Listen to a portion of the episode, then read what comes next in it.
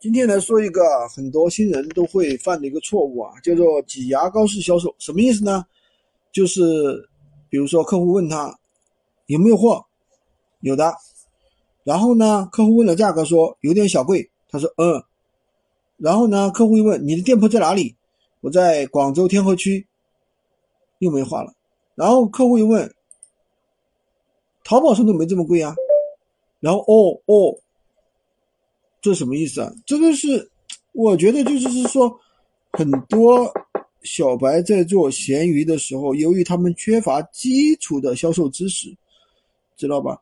就是变成了一种挤牙膏式销售。客户问你什么的时候，你总是一个字、两个字的回答。哦哦，那你要想到，我要尽力的去成交这个客户，对吧？比如说，客户说你这个配置低了。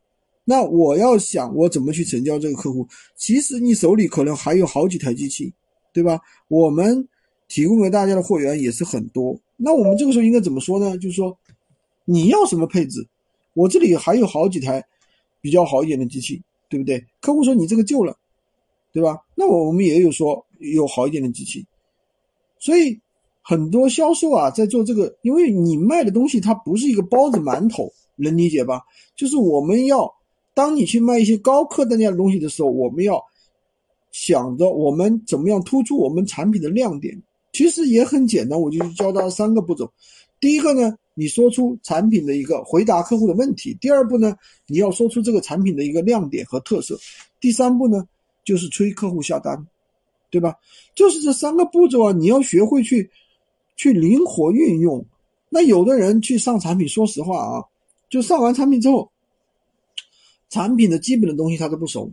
其实有一句话，同行是最好的老师，对吧？你问什么问题的时候，客户问你什么问题，你不知道怎么回答，你可以去问同行吧，对不对？